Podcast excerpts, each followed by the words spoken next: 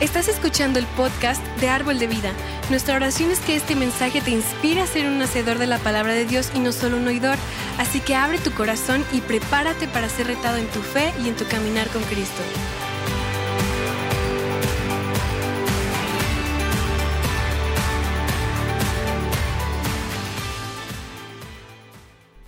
Bienvenidos, ¿cómo están?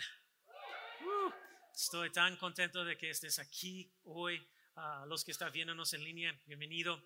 Ah, pues la semana pasada tuve la oportunidad de predicar en nuestra iglesia hermana Árbol de Vida Texas y ah, también en una iglesia hispana en su campaña bajo de la carpa en San Marcos, ah, Texas. Entonces, cada año fue chistoso, cada, año en ese, esa campaña. De hecho, es, es un pastor mexicano, well, sí, mexicano, pero mexicano-americano.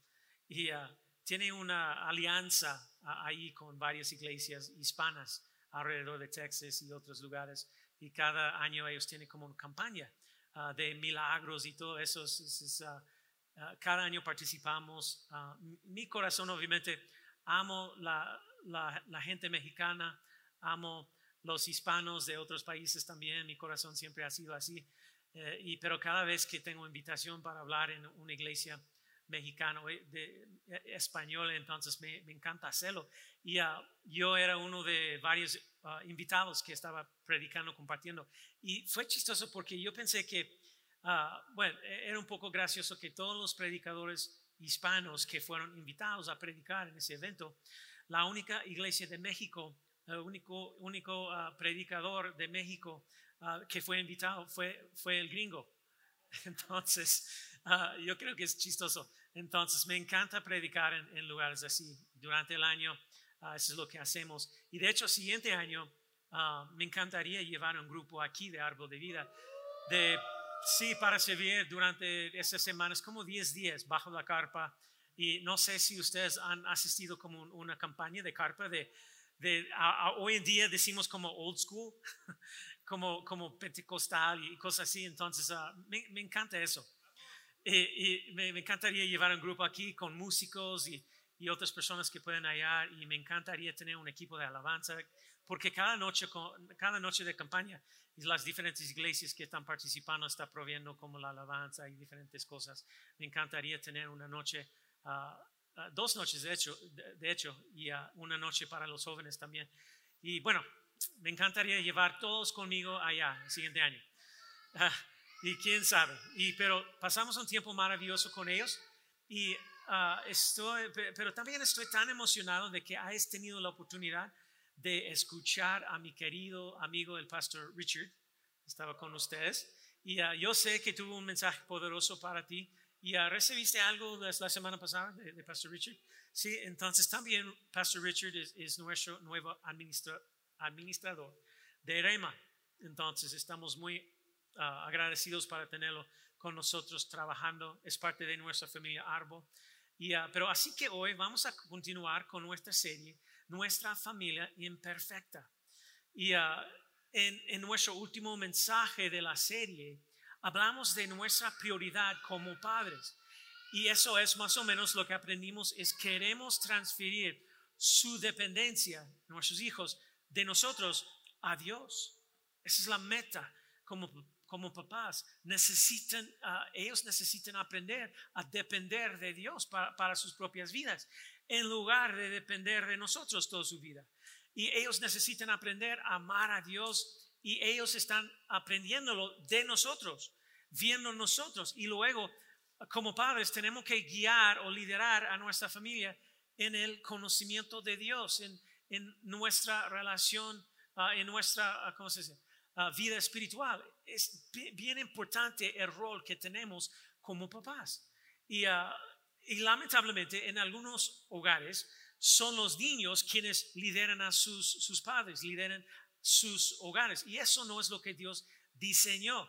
Nosotros tenemos esa responsabilidad para criar a nuestros hijos, instruir a nuestros hijos en el Señor.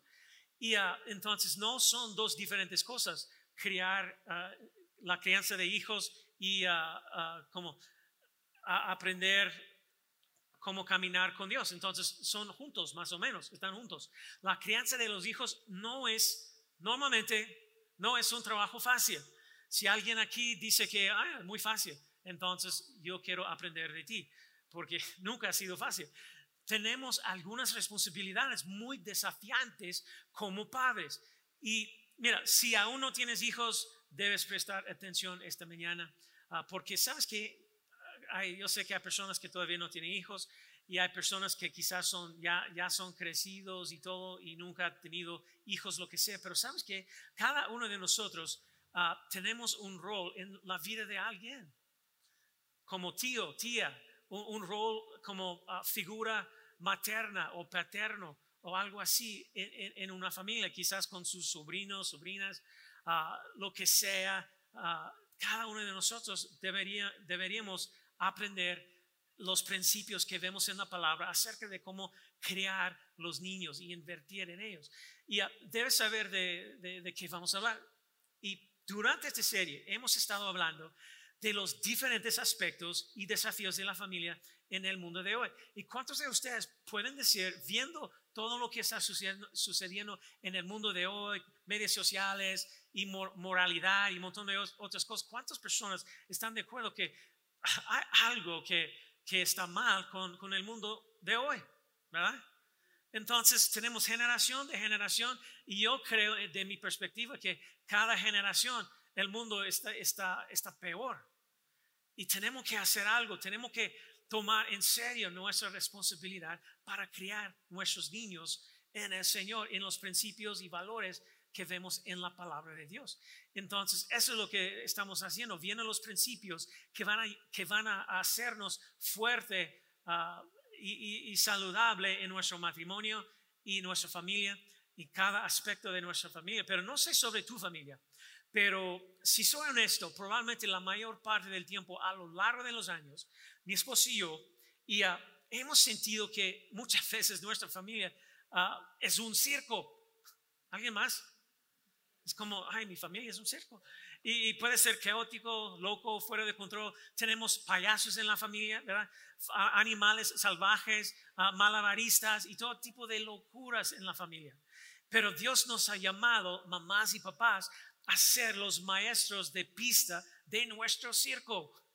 Somos los líderes y Dios nos ha equipado para administrar nuestro circo con éxito modo que, que, podamos experimentar una familia fuerte, una familia sana, una familia con, con, propósito, mamás y papás amándose unos a otros y creando a sus hijos para que conozcan y amen a Dios y cumplir ah, el, el, y cumplan el gran plan que Él tiene para nuestras vidas, para sus vidas.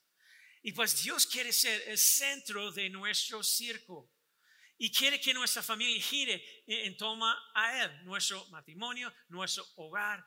Entonces, el tema de hoy no es muy popular, pero, pero es, es muy, muy necesario para una crianza exitosa. Porque en un sentido real, nosotros somos como el, el, domador de los leones en la casa. Y, eh, pero un tema muy, que no es muy popular, algo que es un reto en, muchos hogares, es ese, ese tema de disciplina. Disciplina. Y honestamente, para nuestra familia, para Silvia y para mí, la disciplina fue bastante más fácil cuando solo teníamos un hijo. Hay todavía difícil, pero, pero más fácil. Nosotros tenemos seis. Y si tienes más de un hijo, ¿cuántas personas tienen más que un hijo? ¿Tres, tres o cuatro? ¿Tres o cuatro? ¿Cinco o seis? ¿Alguien? Ah, Ah, híjole, soy. Mm. Y, entonces es curioso, eh, especialmente cuando tienes más de un hijo, es curioso cómo cambia tu filosofía de, de, criar y disciplinar a los niños a lo largo de los años. Es como siempre está cambiando, porque tiene más experiencia, estás aprendiendo, más después de cada niño. Y, y, entonces, pero aquí hay una observación divertida, es tan cierta hablando de cómo nuestra filosofía de, de, la crianza cambia. Y, uh, y eso no tiene nada que ver con la disciplina, pero es curioso cómo nuestra filosofía de crianza cambia de, de un niño a otro. Por ejemplo, nosotros, y ustedes ya saben, tenemos seis hijos y nuestros primeros hijos, Allison y Ben, Benjamín, cuando eran bebés, cuando se les, se les, por ejemplo, cuando se les caía el chupón, rápidamente eh, hervíamos un poco de agua y hervíamos el chupón para asegurarnos de que estuviera limpio de, antes de devolvérselo a ellos, ¿verdad? ¿Alguien más? Eso es como estaba haciendo, ¿verdad? ¿Recuerdas? Y porque tantas veces estaba cayendo en el piso y estamos como... Pero luego llegó el siguiente niño y si el chupón se caía, simplemente lo, lo enjuagábamos con agua del grifo y estaríamos bien, ¿verdad? O nada más como un poco de agua y llegó el momento en que llegamos el cuarto, quinto y sexto hijo, lo siento, uh, Mackenzie, si está viendo ahorita, pero cuando el chupón se, se caía y dejábamos que el perro lo, lo lamiera y se lo volvíamos, a meter en la boca del bebé. ¿Verdad? ¿Alguien más? Sí, ¿verdad? Entonces, las cosas cambian su, en su filosofía en la crianza de los hijos. Y pero nosotros tenemos, ustedes saben nuestra historia, tenemos una familia mixta y tenemos la de ella, la mía y la nuestra. Así que cuando nos casamos nosotros, nuestros hijos se, triplicaron. Y, uh, y, no pasó mucho tiempo antes de que nuestros hijos nos superaran en número en la casa. Todos eran pequeños más o menos en nuestra casa, casa casi al mismo tiempo, excepto Mackenzie, porque ah, hay nueve años entre ella y el próximo. Pero nosotros tuvimos muchos desafíos como padres a lo largo de los, años y tenemos muchas historias de éxito, pero también ah, fracasamos en ciertas áreas como, como padres que intentaban crear a sus hijos, adolescentes y adultos jóvenes en nuestra casa. E, e, en primer lugar, déjame darte una definición de lo que es la disciplina. Ah, si está tomando notas, los definiremos de esta manera. Disciplina es, es corrección dirigida o motivada por el amor. Es corrección dirigida o motivada por el amor. Es corrección no porque seamos padres poderosos y queremos ser dictadores y, queramos, ah, eh, pero es corrección dirigida, motivada por nuestro, por nuestro corazón a amar a nuestros hijos. Y pues Hebreos capítulo 12, versículos 5 a 6 nos dice, ¿acaso olvidaron las palabras de aliento con que Dios les habló a ustedes como a hijos? Él dijo, hijo mío, no tomes a, la, ligera la que disciplina del Señor y no te des por vencido cuando, cuando te, ¿qué? Corrige. ¿Por qué? Pues el Señor disciplina, ¿quién? A los que ama y castiga a todo el que recibe como hijo. Es una corrección dirigida, motivada por el amor. ¿Y por qué es eso tan importante? Y Proverbios, el libro de Proverbios, capítulo 19, versículo 18 dice, disciplina a tu hijo mientras hay qué? Mientras hay esperanza. En otras palabras, hay esperanza para su vida cuando hay disciplina. Pero si no hay disciplina, entonces tú eres responsable de llevarlos, los niños, a un camino en la vida que terminará en la muerte y destrucción. Porque miren lo que dice, siguiente parte de ese verso, dice, pero no desee tu alma causarle la muerte. Y eso es tan fuerte. Otra traducción de la Biblia dice que si no disciplinas en, tu casa, entonces participarás voluntariamente en su muerte. Híjole, y padres debemos entender que se, que se, esté, que se está peleando una gran batalla para determinar quién estará a cargo en nuestros hogares. Y hablamos, hablamos de eso en, nuestro último mensaje. Y mira, lo que, para resumirlo todo, entonces, lo, que puedo decir e, es que, hey, no, no podemos ser perezosos como padres. No podemos simplemente dejarlo pasar y, poner todo en piloto automático cuando se trata de crear a nuestros hijos porque hay una batalla furiosa por quién controlará nuestros hogares. Y esa es una batalla como papás que te prometo que debemos, debemos ganar. Tenemos que ganarlo en nuestro hogar.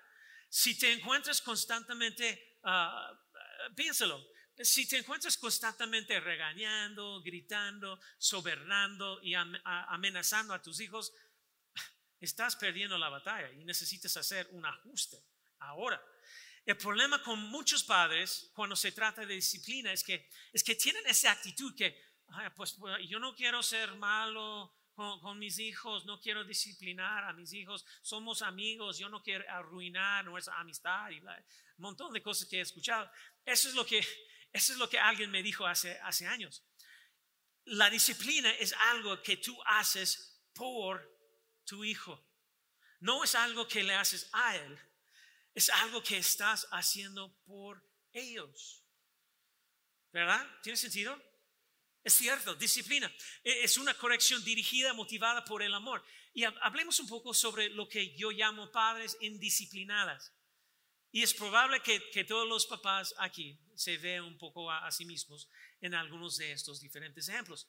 Padres indisciplinados. El primero es lo que yo llamaría los padres salvavidas. Padres salvavidas. ¿Qué son los padres salvavidas? Y pues son los padres que, muchas veces, a menudo, rescaten a un niño, a su niño, de las consecuencias. Un padre salvavidas eh, eh, rescata a un niño de las consecuencias. Ah, Juanito está en problemas y la, supermamá se, abalanza para salvar a Elías Ah, mi pobrecito Juanito, todo, va a estar bien, no te preocupes. Te salvaré de, nuevo, no te preocupes. Y entonces, aquí está la cosa, un padre salvavidas es aquel que no permite que sus hijos enfrenten las consecuencias de sus propias acciones o sus propios pecados. ¿Cuántas veces hemos sido los, los papás salvavidas? Y ahora bien, ¿por qué es tan importante dejarles afrontar sus consecuencias? La palabra de Dios nos dice esto en Gálatas capítulo 6 versículo 7, donde dice, no se engañan, de Dios nadie se bula, cada uno que cosecha lo que siembra.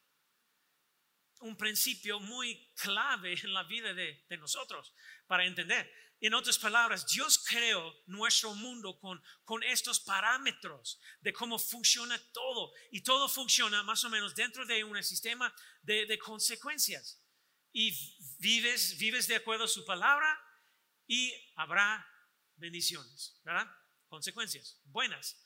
Y vives fuera de los parámetros de su palabra y habrá consecuencias malas.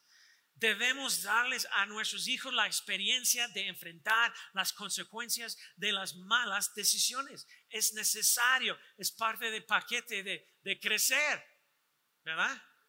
Y por ejemplo, si, tu hijo no se ha preparado para, para su proyecto de ciencia en la escuela y en, el, y en el último minuto, en lugar de rescatarlos, no rescatas y no lo haces por él. Porque ellos necesitan entender que hay consecuencias en la vida como resultado de sus malas decisiones. Amén. Hello, ¿están aquí? Debe entender que, hey, si no te preparas bien, no es tan probable, no es tan probable que que tengas éxito.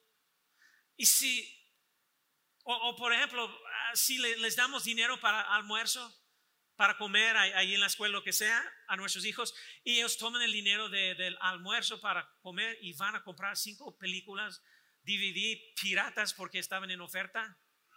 En lugar de decirse, ay, oh, pobrecito, pobrecito Juanito, ay, qué buena oferta. Eh, no, no podemos permitir que te mueras de hambre todo el día. ¿Sabes qué? Y mi hijo, aquí tienes algo más de dinero. No compres nada más hoy con ese, ese dinero, ¿de acuerdo? Ay, Dios mío. Es, en cambio, nosotros decimos, hey, ¿sabes qué? Si gastaste, si gastaste el dinero de tu, tu, almuerzo en otra cosa, mala suerte. Supongo que no comerás y quizás puedes aprender a hacer malabares antes del almuerzo, ganar suficiente dinero en el semáforo para, para ayudarte a pagar tu comida, pero no te voy a dar más dinero. ¿Verdad? ¿Saben lo que estoy diciendo? No los, mira, no los salvamos de las consecuencias. Esa es una idea, yo sé que descabellada y sé que es controversial y que molestará a mucha gente. Probablemente pensarás que esto es abuso infantil, pero digamos que, que tienes un chico de un hijo chico de 18, 19, 20 o quizás 30 años o más que todavía vive en tu casa y quiere usar el auto y te pide dinero para gasolina, dinero para el cine, dinero para ir a comer con sus amigos. ¿Qué pasaría si le dijeras a ese joven, ah, de, eh, eh, eh, ¿sabe qué? Consigue un trabajo, paga tu propia gasolina, compra tu propia comida. Entonces también, ¿ya? No sé, abuso infantil, ¿verdad? Y tiene que ser consistente con esto. Y lo que, lo que yo he notado durante los años ah, aquí en México, 11 años aquí en México, es, obviamente hay, hay diferencias culturales, culturales entre México y los Estados Unidos, especialmente con ese aspecto de los niños. No es nada mal necesariamente, pero, pero eh, eh, en los Estados Unidos, 18 años, el momento que, que tu hijo se graduó de, de la prepa, entonces es como, adiós, nos vemos. Entonces, porque son muy independientes. Es como la cultura es así, donde 18 años ellos están, ellos quieren salir, rentar un apartamento y vivir sus vidas. Entonces aquí es un poco diferente, 18, 19, 20, 30 años y todavía toda, toda la familia está viviendo en la misma casa y ah, hasta que se se, case, se, case con alguien más, ¿verdad? ¿Sí o no? Pero sabes que todavía ese principio es igual y muy interesante. Pero tienes que ser consistente con eso. Eso debe aplicarse a todo lo que hacen en la vida, ah, ya sean mayores o, o pequeños. Los padres salvavidas se aparecen para rescatar a los niños de las consecuencias. ¿Y, cuántos dirían que, ay, sí, pastor, hago eso? A menudo rescato a mis hijos. ¿Alguien aquí? ¿Sí? Uno, dos, tres. Maricón, ya. Los otros son perfectos. Entonces, ustedes necesitan compartir tu don con otras iglesias, de tener familia perfecta. Y, y, bueno, aquí, aquí está la cuestión. No, no permitirles experimentar las consecuencias de las malas decisiones, solo hace tu hijo, ah, te veo como, ah, como poco confiable y fácil de manipular. Y todos los, adolescentes ahorita están, sí, amén, pastor, pero no, no, digas eso, ellos van a saber. Y, ah, y, dado que su mala elección no tiene consecuencias, tu hijo seguirá siendo irresponsable y manipulador yo sé, yo sé que suena mal diciendo eso, pero es cierto, es la verdad. Porque la naturaleza de nuestros hijos, nosotros también, es, que vamos a manipular la situación. ¿Sí o no? Especialmente los niños. Es parte de nuestro ADN. Y puede que al principio sean pequeñas cosas, pero si permites que continúe, tendrás serios problemas ah, cuando ese niño se, se pues se haga mayor, especialmente en la adolescencia. Y tan cierto, es muy fácil caer en ese mal hábito como padre, especialmente si tienes un hijo. Mira, no me, no me malentiendas, no digo que ignores a tu hijo, sus necesidades, pero el problema es cuando constantemente estamos arreglando sus errores, su mal juicio, sus malas decisiones, sin sufrir las consecuencias, sin sufrir ese momento en el que te das cuenta de de, que hiciste un error y vas a tener que afrontar la situación. Y en lugar de que esa experiencia cambie tu comportamiento y cambie tu perspectiva, terminan con esta mentalidad de que pueden hacer lo que quieren sin consecuencias porque tú lo vas a arreglar, rescatarlos. E, ellos van a tener la actitud, la mentalidad que ah, bueno, las reglas no se aplican a mí. Y eso es destructivo eso es mala paternidad, eso es un fracaso de tu parte para prepararlos para, la vida. Entonces, hablemos de otro tipo de padre indisciplinado. Yo lo llamo el padre de doble mentalidad. Estos son los padres que son inconsistentes la mayor parte del tiempo. Es mucho de nosotros. ¿Cuántas personas tienen reglas y expectativas y límites en tu hogar para tus hijos? ¿Alguien? ¿Alguien más? ¿Solo yo? Uno, dos, tres, los otros son salvajes haciendo lo que sea. Y, bueno, pues eh, todos nosotros, muchos de nosotros tenemos algunas reglas, expectativas y límites en nuestro hogar un día, pero al día siguiente todo cambia. Ese es, el padre de doble mentalidad. Siempre está cambiando las reglas. No somos consistentes, no hacemos cumplir las, las reglas y los límites, seguimos cambiando lo que decimos porque... Uh, porque nosotros estamos cansados de siempre ser la policía en la casa, lo que sea. Y nuestros hijos están diciendo, hey, oh, espera, pensé que no podíamos hacer, esto el otro día. Pensé que dijiste eso. ¿Dónde están los límites? Y oye, ¿por qué le dijiste a Juanito que podía hacerlo, pero me dijiste que no? Eh, ¿Cuántos han escuchado eso alguna vez? Y, a menudo somos inconsistentes como padres y yo creo que honestamente, yo creo que nos volvemos perezosos en, en ser padre responsable. No queremos tener que lidiar con eso, así que todo cambia. Siempre estamos cambiando las reglas. Está muy confundido, confundido en, nuestro hogar. Proverbios capítulo 29, 15, y dice eso. Disciplinar a un niño produce qué?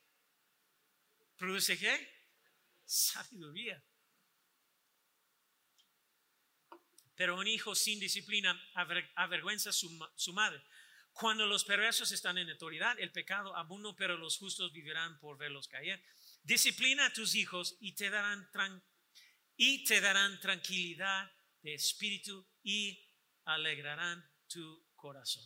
¿Cuántos quieren experimentar eso en tu casa, en tu hogar? Especialmente los mamás que, probablemente están en casa todo el día con los, los, salvajes.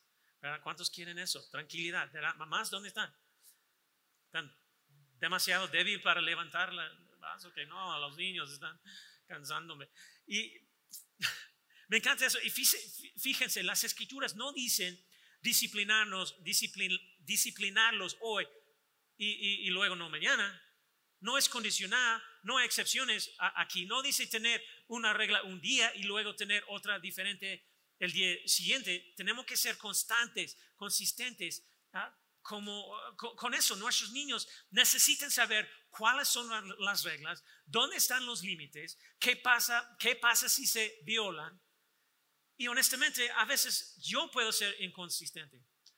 Gracias a Dios, eh, los míos ya son crecidos más, más o menos, pero no sé cuántas veces cuando mis, mis hijos eran pequeños que yo no siempre e, e, era así, consistente. No siempre hemos, hemos sido consistentes, constantes con nuestros hijos, con esas cosas. A veces nos cansábamos. Teníamos seis hijos que criar y fue, fue muchísimo trabajo monitoreando todo. Y literalmente era un circo en nuestra casa.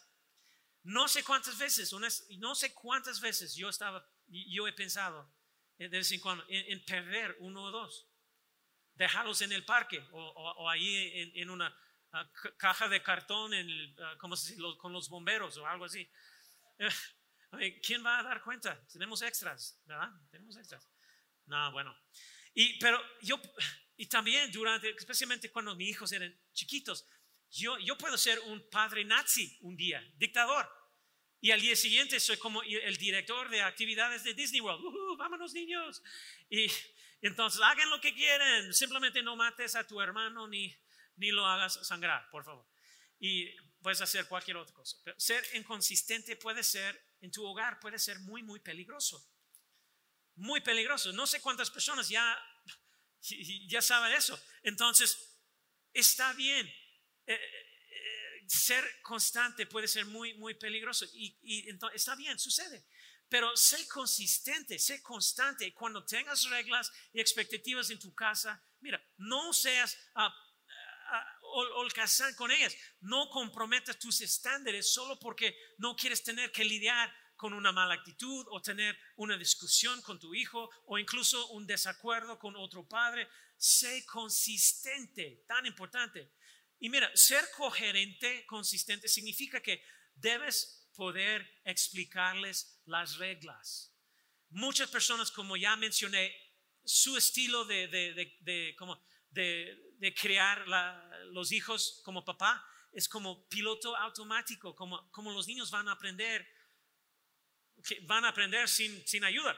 Pero oye, no puedes, no puedes manejar tu hogar así.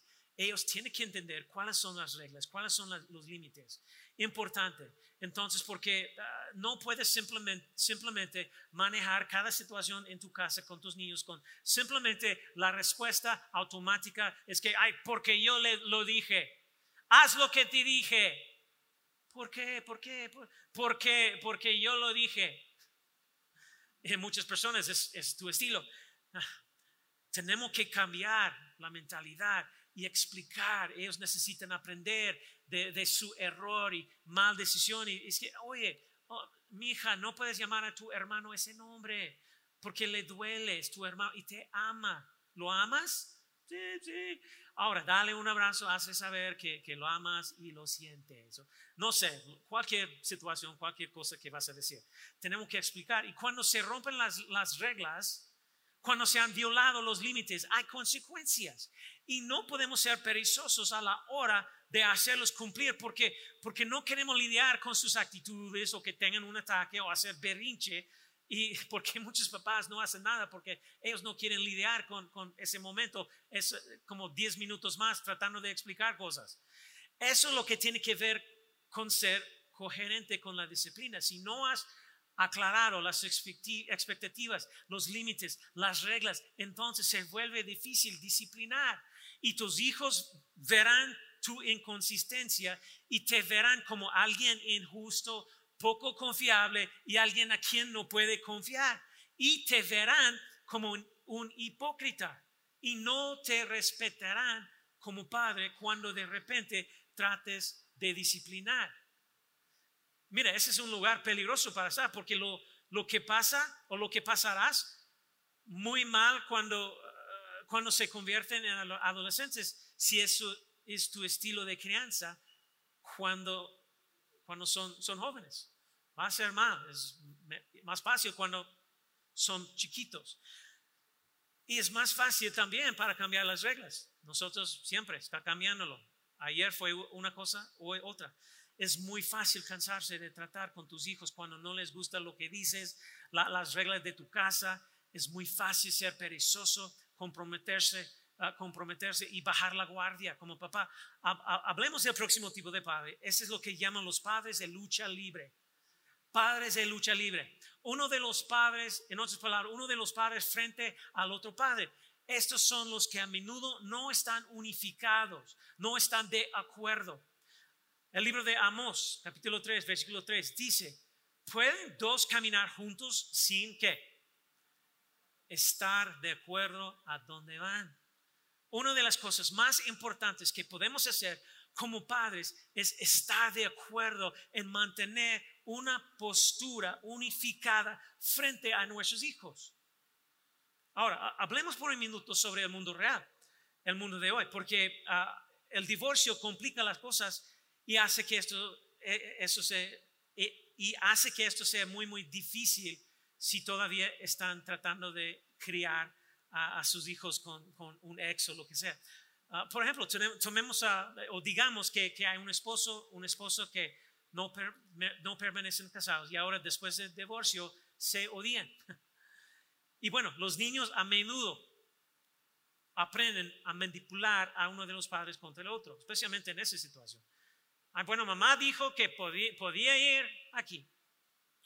Y bueno, papá me, me, me en eso. Y de repente los padres están uno contra el otro. ¿Y cuántos han experimentado eso en la casa?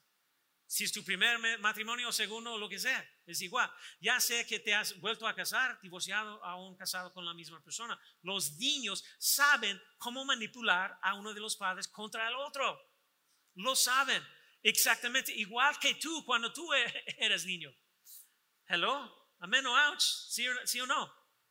Es como parte de nuestra naturaleza para hacer eso. Y, mira, si, eres divorciado y odias a tu ex, por favor, por el bien de tus hijos, haz todo posible para mantener una postura unificada cuando, estamos hablando de, disciplina.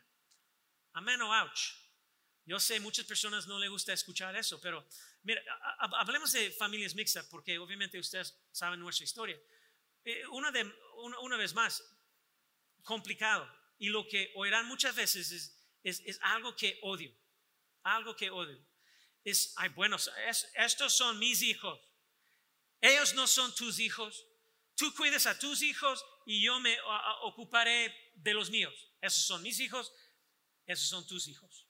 No sé, quizás no levante la mano, pero si, si ya tiene uh, segundo matrimonio, lo que sea, no sé si has, dicho eso, has escuchado eso. Pero con familias mixtas, desafortunadamente, sean quienes sean los hijos, muchas personas ponen a sus hijos por encima de, encima de su nuevo cónyuge. El primer matrimonio también es, es igual, pero muchas parejas, parejas hacen que sus hijos sean más importantes que el, el, cónyuge o nuevo segundo cónyuge, lo que sea, y no involucrarán el nuevo cónyuge para ayudar a criar a los niños. Les dicen a los niños que no tienen que escucharlos y van a espaldas y no concuerdan con lo que dijo su cónyuge. Y los niños aprenden a manipular esa situación y ponen un padre contra el otro o le faltan el respeto al padrastro o madrastra porque han aprendido de ti, tu actitud. Que el padrastro no tiene ninguna autoridad en el lugar sobre ellos. No, no es mi papá biológico. O algo así. Esa es la cosa. Si te casas, te conviertes en una sola carne. Y no hay ni tuyo ni mío.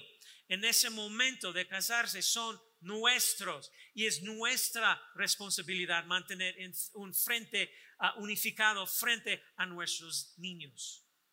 Hello.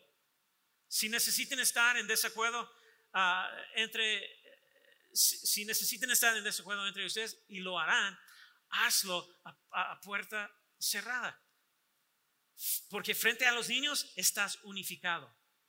No muestre, mira, estoy tratando de ayudarte, no muestre ninguna debilidad o, desacuerdo o sabes lo que va a suceder, tú vas a estar en el radar de tus hijos y te sacarán del juego en la primera oportunidad que tengan. Serás su próximo objetivo, su próximo blanco. Entonces, pero e, es igual con, con primer matrimonio, no solamente los, los ah, como segunda vez o lo que sea.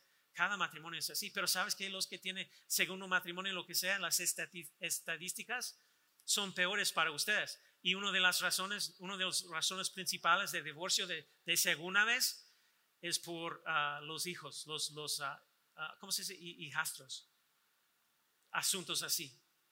Es cierto. Yo, recuerdo muchas veces en nuestra casa, mi esposa estaría teniendo, eh, teniendo una discusión muy fuerte, acalorada con una de nuestras hijas porque a nuestras hijas les gustaba discutir. ¿Cuántas personas tienen hijas en la casa? ¿Ya? sí, sí. Yo tengo cuatro y híjole, híjole, otra historia. Pero, y, y estarían alzando la voz. Mi esposa les decía que ya, ya, ya. Una palabra más y voy a, no, no sé, no vas a hablarle así a tu madre no me vas a faltar el respeto, vete a tu cuarto. ¿Alguien ha tenido ese tipo de plática con tus hijos ya? Sí, ¿verdad? Y, y, lo, lo, curioso, lo curioso, lo, chistoso, bueno, no es chistoso tampoco, pero estaría junto a mi esposa muchas veces cuando esto sucedía. Yo estaríamos en, eh, en el, mismo cuarto, habitación o, lo que sea. Estaba sentado allí viendo cómo sucedía todo y Silvia me miraba y decía, ¿por qué no me, apoyaste? Y como idiota diría algo como, ¿yo? No, no lo sé. ¿Querías que dijera algo? Se suponía que tenía que decir algo. ¿Han, hecho eso alguna vez? ¿Dónde están los papás? ¿Ya? ¿Verdad? Tú estás ahí como, como película con palomitas o algo así, viendo todo. Y, y entonces tu esposa les da la mirada de la muerte después en ese momento. Pero lo que hice fue enviar el, mensaje equivocado a mi esposa y, el mensaje equivocado a, mi hija. Debería haber intervenido de inmediato y, haber dicho que, eh, hey, eso es lo que dijo tu mamá, eso es por qué, y ahorita tú tienes que obedecer.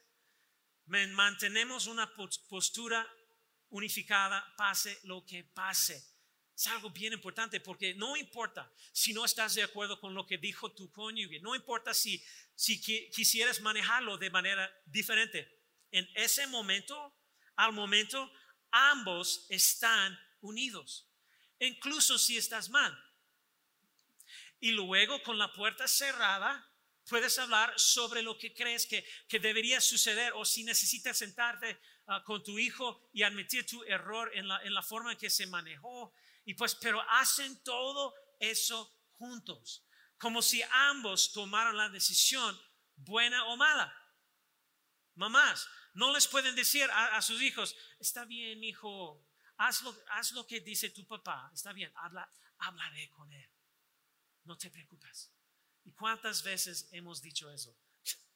Y entonces, no, decimos lo mismo como papás, nos respondamos, todo lo que decimos y hacemos es una decisión unificada. No importa si fue la idea de otra, uh, tu cónyuge, es, es, todos, la decisión es eh, unificada juntos. No les damos a nuestros hijos la impresión de que no estuvo bien. O simplemente hacemos lo, hacemos lo que tu mamá, tu papá dice. No, ¿sabes qué? Tu papá dijo, hazlo. No podemos dar ni la más mínima impresión de que no estamos de acuerdo con nuestro cónyuge. ¿Ustedes están bien? ¿Cuántos de ustedes dirían que, ay, sí, pastor, soy culpable? A menudo no estoy unificado frente a nuestros hijos. Estamos divididos muchas veces. ¿Alguien?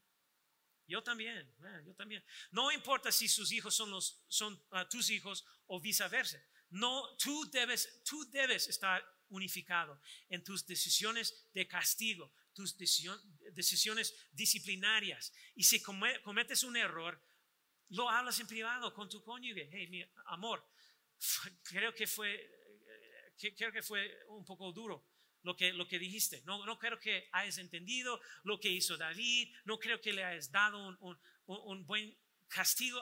Hablemos de esto un poco más o algo así.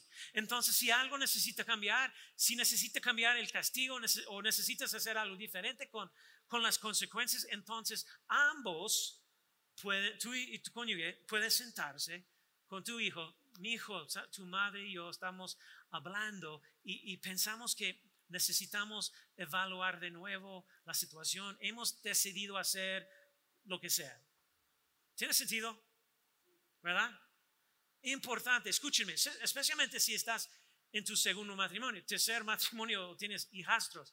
Sé que liderar con exes puede, ser difícil, pero para el bienestar de tus hijos, tú y tu nuevo cónyuge deben tener una reunión con, con sus ex y su cónyuge, si están casados, y debes hablar sobre, las sobre las reglas que debe cumplir en tu hogar y, y viceversa, para que todos puedan estar en la misma página cuando se habla de disciplina en ambos hogares. ¿Tiene sentido? La mayoría de las veces, la mayoría de las personas están dispuestas a trabajar juntas en eso, los exes. Sé que no es posible en, todo caso, pero además tengo que decir esto porque nosotros, ah, Silvia y yo, conocemos esta situación. Hemos vivido esta situación. Y si quieres que tu segundo matrimonio sobreviva a, la prueba de tiempo, debes hacerlo o vas a tener problemas todo tu matrimonio. Eso es cierto. Tus hijos, ah, mira, no son más, tus hijos con tu ex no son más importantes que tu nuevo cónyuge. Hello. De hecho, si, tu primer matrimonio, segundo, lo que sea, no hagas nunca a tus hijos la prioridad sobre tu cónyuge. No en tu primer matrimonio, especialmente, y especialmente si te has vuelto a casar. Importante. Y si eres padrastro o madrastra, tratas a estos niños como si fueran tus hijos biológicos. Si gastas dinero en tus hijos biológicos, también debes gastar dinero en tus hijastros. Trátalos con justicia, ámalos por igual o tendrás problema, ah, problemas. Te lo prometo. En nuestra casa, Duncan, cuando la mezcla de hijos que tenemos, todos son nuestros hijos. Nosotros tratamos todos igual, ah, igual en el dinero que estamos gastando en, ellos, los privilegios, las cosas que vamos a hacer. Nunca fue en, nuestra casa, nunca fue, ah, ¿sabes qué? Y no, eh, esos hijos no son los míos, haz lo que tú quieres, voy a hacer lo que quiero hacer con mi hijo. Y, y ¿sabes lo que estoy diciendo? Espero que eso está ayudando a alguien aquí, porque muchas veces, especialmente en esta situación, ah, todo está dividido todavía. Entonces no está viendo los hijos hijastros iguales. Yo podía dar una serie completa sobre padrastros, pero, bueno, pero nosotros hemos analizado algunas de nuestras propias fallas y algunos estilos de crianza destructivo y, y oro para que Dios continúe recordándote cuando te encuentras cayendo en alguna de esas trampas de crianza. Sin embargo, veamos por un minuto algunas cosas que nosotros como papás deberíamos esperar de nuestros hijos y de nosotros mismos. Tres cosas, las expectativas para nuestros niños y para nosotros mismos. Número uno es, deberíamos esperar obediencia inmediata con actitud voluntaria. Papás, bien importante, esa es la expectativa. Y pues la escritura dice esto. Bueno, mira lo que dice la escritura. En uh, Colosenses capítulo 3, versículo 20. Dice, hijos, obedezcan, obedezcan uh, después de que te hayan advertido varias veces. No, hijos, obedezcan con qué frecuencia? Siempre a sus padres, porque obedecemos en todo. ¿Qué hace? Porque eso agrada al Señor. Y, y los papás también. Nota lo que las escrituras no dicen. La escritura no dice, hijos, obedezcan su mamá y su papá. Después de ellos gritan, ¡eh, cálmense! ¡Paren! No me hagas ir allá. Y lo digo en serio esta vez. Yo lo digo en serio. Lo digo en serio. No me hagas contar hasta tres. ¿Sabes, ¿sabes qué lo haré? Uno, dos, no me mires así. Dos y medio, dos, tres cuartos, no sé cuántas personas eh, han hecho eso, alguien más o solo yo. y no, esperamos obediencia inmediata, tal como Dios lo espera de nosotros, lo esperamos de nuestros hijos. Y no estamos hablando solo, solo de como obediencia externa, esperamos obediencia interna o, obediencia voluntaria, podemos decir. Porque no solo queremos que sus cuerpos obedezcan, queremos que sus corazones también obedezcan. ¿Verdad?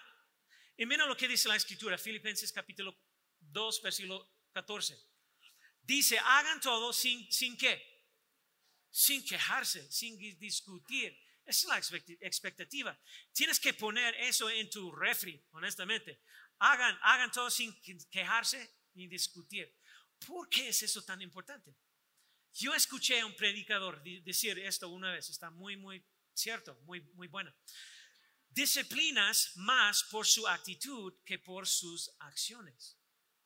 Y eso es cierto, ¿verdad? Es, la actitud que cuenta.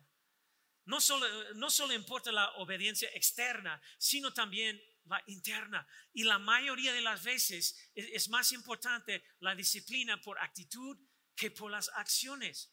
Y tenemos que trabajar con nuestros hijos todo el tiempo, porque a veces a veces nos obedecerán, pero nos obedecerán con mala actitud. ¿Sí o no? Mientras ellos están haciendo un berrinche obedeciéndolos. Ah, pues eso no es, la actitud. Disciplinamos tanto por la actitud como por la acción. Y cuando la gente o cuando la actitud es, es la correcta, las acciones generalmente siguen. Pero esperamos una obediencia inmediata y voluntaria.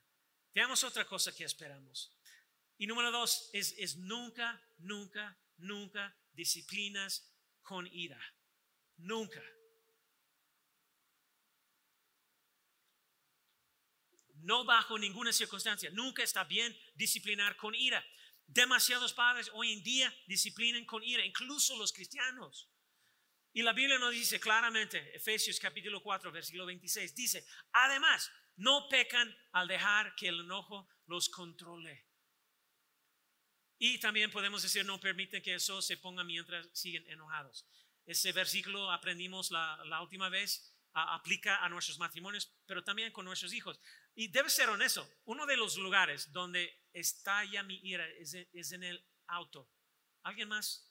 Con todos los hijos atrás y que crecí con una hermana, un hermano, y te lo digo, nadie podía pelear mejor en el auto que yo, mi hermano, mi hermana. Ella me está tocando, ella me está, está pinchando, él está, él está de mi lado. Teníamos una camioneta cuando éramos niños y mi papá solía pegar ah, con cinta líneas en el asiento atrás para, para designar nuestro espacio cada niño y no podíamos cruzar la línea hacia el espacio de, de otro. Y con mi familia, los Duncan, íbamos juntos a largos viajes. Eh, muchos niños, vehículo chiquito y con cinco niños pequeños en el coche en ese momento, era como conducir con, con cinco demonios de Tasmania. Peleaban, brincaban, se golpeaban, uh, pateaban, mordían, todo. No sé cuántas veces tuvimos que, que, que parar ahí en la, la carretera. Y ellos estaban dibujando con marcadores en el niño que estaba durmiendo, dibujaban en todo su rostro y lo que sea, nuestros hijos lo hicieron mientras viajábamos. Y pues no sé cuántas veces les decimos a nuestros hijos que, no me hagas que vaya para allá. No me hagas detener el coche y darle una nagala. ¿Quién más ha dicho eso? Sí, ¿verdad? y a veces tenemos que detener el coche y, darles una nalgada. Y eso hace que surja un tema muy controversial cuando se trata de disciplina. Voy a ser honesto contigo. En nuestra casa dimos nalgadas a nuestros hijos. E, esa fue una de las formas de castigo y disciplina que usamos. Y creemos que que las nalgadas son una forma de disciplina bíblicamente correcta y una de, una de las más efectivas. Y, nunca usamos, eh, mira, yo voy a ayudarte también, eso es lo que aprendimos hace muchos años, pero nunca usamos nuestras manos para disciplinar a nuestros hijos. Teníamos una herramienta que compramos en la tienda de, artículos ah, deportivos, se llama bate de béisbol. No, estoy bromeando. No somos, nosotros usamos una cuchara de, pero no sé cuántas veces yo he querido hacerlo. Eh, usamos una cachara, cachara, cuchara de madera. Y, y, cuando se portaban mal y sentíamos que era necesario sacar la, la cuchara, les preguntábamos, ¿necesitamos tener una reunión con el señor cuchara? Y, la cuchara fue decorada con una, un, ¿cómo se ya con, con, una persona con la, con la, sonrisa y todo. Y entonces, y usamos una cuchara de madera. Y, y, cuando fue, e, eso fue la manera que nosotros lo hicimos. Y, uh, pero, pero sabes que era una un pequeña herramienta que, que, que, muy, que fue muy efectiva cuando estábamos disciplinando a los niños, especialmente cuando eran chiquitos. Los, y, y, y aún en la casa, cuando nosotros tuvimos que disciplinarlos de, esa manera, lo que sea, los llevábamos al cuarto uno por uno porque no queríamos, uh, ¿cómo se No, no hubiera, para que no hubiera humillación, ¿cómo se dice? Humillación ni vergüenza en frente de los demás. Y luego decidimos la, disciplina. Y a veces fue la, pérdida de un privilegio, a veces les dábamos una responsabilidad adicional en la casa, una tarea extra y otras veces era, era una nalgada. Y pues hablaríamos de, de lo que pasó, les preguntaríamos si recuerdan las reglas, les preguntaríamos qué hicieron mal, les explicaríamos por qué estaba mal, les preguntábamos qué deberían haber hecho de manera diferente y nos aseguramos de que entendieron lo que hicieron mal y, que, y qué hacer la próxima vez. Y después de todo eso, los abrazaríamos, les haríamos saber que los amamos y siempre fue así, muy efectivo. Y entiendo que en la sociedad actual puede que no sea políticamente correcto para usar ese estilo de disciplina, pero es, bíblicamente, bíblicamente, correcto. Proverbios capítulo 13, versículo 24 nos, nos dice, el que evita la vara odia a su hijo, pero el que lo ama lo disciplina con diligencia. Y bueno, eh, lo, que es interesante para mí es que la sociedad actual dice que, que esa, esa forma desarrolla niños enojados, rebeldes, violentos. Y si tú crees eso, simplemente observa lo que está sucediendo ah, con estas últimas generaciones que no creen en disciplinar. puedes verlo en el mundo de hoy, como cada generación no tiene ningún sentido de, de valores, moralidad y cosas así. Mira la violencia que tenemos hoy en día, lo que estamos viendo ahí en la sociedad, en las calles y, y todos los lugares, ah, redes sociales. Entonces, wow, la falta de respeto y un montón de otras cosas. Yo tengo 55 años. Yo recuerdo cuando era niño, si te portabas mal en la escuela, eso fue la forma de disciplina. Eh, no están haciéndolo hoy en día aquí en México, ¿verdad? ¿O sí? Ah, en, en las escuelas.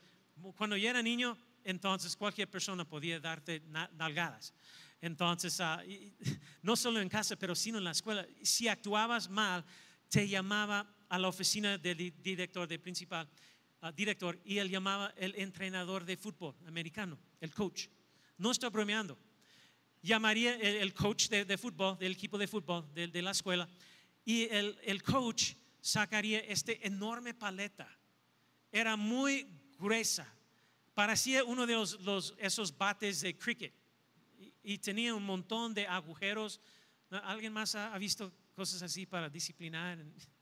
Y lleno de agujeros por lo que, por lo que era aerodinámico para que pudiera balancearlo más rápido, no sé, más fuerte. Y luego te az- azotaba varias veces sin parar hasta que tú estabas cantando soprano. Mal, mamá. Bueno, fue mi broma, pero obviamente no, primer servicio tampoco. Y bueno, y luego tenías que, luego tenías que ir a, firmar tu nombre en esta lista especial donde, donde llevaban un registro de cuántos gol- ah, gol- golpes recibías durante el año. Y eh, eso fue en, en- en la escuela cuando yo era niño. En mi casa dimos nalgadas a nuestros hijos. Y mira, si eliges hacerlo en tu casa, si esa es la dirección que Dios te lleva, nunca, nunca lo hagas con ira. Entonces también, si te enojaste y golpeaste a tu hijo, mira, permíteme decirlo ahora mismo que debe- debes arrepentirse ante Dios y necesitas arrepentirte ante tus hijos, Nece- necesitas ayuda si está golpeándolos. Y si no lo haces, si no puedes cambiar, no, no puedes parar de hacer eso, un día responderá ante Dios y desearás no haber lastimado nunca a uno de sus pequeños. Está- están aquí. Nunca, nunca disciplina con ira. Y entonces también, ¿tiene sentido? Escucha, no me malinterpretas. Tienes que decidir qué es lo mejor para tu familia. Entonces, porque cada familia va a ser diferente. Y, pero esperamos una obediencia ah, inmediata y voluntaria. También acordamos no disciplinar con ira. Número tres, disciplina- eh, disciplinaremos con prontitud y con instrucción y reconciliación. Efesios 6:4 dice, y ustedes padres no hagan enojar a sus hijos, sino críenlos según la disciplina e instrucción del quién? El Señor. Hablemos de instrucción. Acabo de terminar de mencionar eso, pero lo primero que hacemos con nuestros hijos es hablar con ellos sobre lo que hicieron mal y les hago la pregunta, ¿qué, qué hiciste mal? Les estamos instruyendo, porque muchas veces todavía no creen que sea su culpa. Está discutiendo contigo, están enojados con su hermano o hermana y, ah, mi hermano me quitó a mi Barbie, así que le, le pegué en la cabeza porque se lo merecía. Hija, no, no, no pegamos con Barbie. ¿Qué, qué hiciste mal? Bueno, es su culpa. No, dime qué hiciste mal tú. Escuche, lo que tenemos que hacer es llevarlos al punto de admitir que, que han pecado, que han hecho algo mal y necesitan entender que hicieron mal. Y una vez que, que lo admiten, la segunda pregunta que tengo, tengo ah, es como, ok, ¿cómo podrías manejarlo mejor la próxima vez? ¿Qué puedes hacer diferente la próxima vez? Y tiene que ayudarlos a entender que, cómo cambiar su, su comportamiento. Esa es una instrucción, eso es entrenarlos para la próxima vez, para que puedan entender que Dios siempre nos da una salida de cualquier cosa que seamos tentados. ¿Y dónde está la salida? Vamos a ahí en ese momento in- instruyendo, vamos a nombrarlo, identifiquémoslo antes de tiempo para que podemos, podamos tomar la decisión correcta la próxima vez. Instrucción. ¿Verdad? Y luego, de- después de la instrucción, viene la reconciliación. ¿Y qué significa eso? Ok, mi hijo, hiciste mal, cometiste un error, este es el castigo, y ahora estás perdonado. Y nos abrazamos, nos besamos y oramos y seguimos con nuestro día ah, ah, para nunca volver a- a mencionarlo. ¿Y eso qué hace? Déjame decirte lo que hace eso planta en nuestro hijo un entendimiento de lo que es la cruz de Jesucristo. ¿Están conmigo? Porque ¿cuántas personas quieren ser, ah, quieren crear a tus hijos eh, en el Señor? ¿Ven? Ya, la mayoría. Entonces, todo lo que necesitamos para ayudarnos a corregir, instruir nuestros niños está en la palabra. Y, es tan importante desde, desde bebé hasta adulto que estamos, cada cosa que estamos haciendo, tratando con nuestros hijos, la, la disciplina y todo, todas las cosas que estamos conectando, todo eso a, a, a nuestro Padre Celestial para que ellos puedan ver, aquí es el plan que Dios tiene para nosotros. Hubo un castigo y, y nosotros somos perdonados y eso es como el proceso funciona con todo eso. Está- ¿Sabes lo que estoy diciendo? Y queremos conectar lo que Dios está, está haciendo eh, con nosotros, pero queremos plantar una semilla en, el corazón de nuestro hijo, los corazones de nuestros hijos, para que ellos siempre puedan entender cómo funciona ah, el perdón que tenemos y cómo nosotros podemos cambiar. Planta en nuestro hijo un entendimiento de lo que es la cruz de Jesucristo, porque empiezan a entender ese proceso de Cristo reconciliándonos. Puede que no sepan lo que eso significa, pero está plantado en su corazón. Y luego cuando crecen, tienen un- una revelación de eso, que nuestro pecado debe ser castigado y Jesús tomó el castigo por nuestro pecado. Y una vez que creemos que lo que hizo fue suficiente para nosotros, entonces Dios nos declara perdonados porque la justicia ha sido satisfecha. Y les enseña a nuestros hijos los principios de la economía divina de Dios, incluso antes de que puedan entender qué es eso. Y un día pondrán, pondrán decir, sí, soy salvo por gracia, porque Jesús pagó el precio por mí. Y, y- y ellos no darán por sentada su salvación porque, porque por el resto de su vida serán devotos a servir y vivir para aquel que dio su vida por ellos. ¿Tiene sentido? Es una lección cada vez que estamos instruyendo a nuestros niños. Todo está conectado con, con, con Dios, con la palabra. Y no la manera del mundo donde estamos pegando y con ira y, y no explicando nada y no dando instrucciones. Y la disciplina no es, la disciplina es la corrección dirigida o motivada por el amor. No es algo que les hagamos porque todos somos malos y lo que sea. Es algo que hacemos por ellos, porque queremos amarlos hacia la justicia y, y para conocer y servir a Cristo Jesús. Póngase de pie. Espero que eso está ayudándote.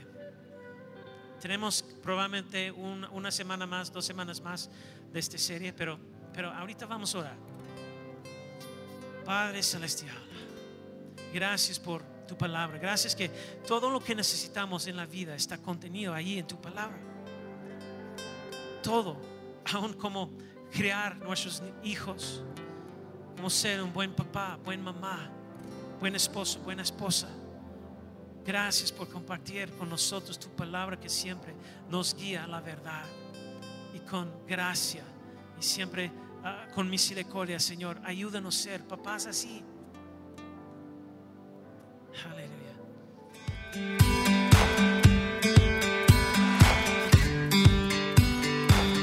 Esperamos que hayas disfrutado de esta palabra. Puedes encontrar más mensajes e información sobre nuestra iglesia en www.arboldevidaleon.com. Queremos invitarte a que nos visites en Boulevard San Juan Bosco 3026, Colonia Cañada del Refugio, o vernos en nuestra página de Facebook Iglesia Árbol de Vida. Una vez más, gracias por escucharnos.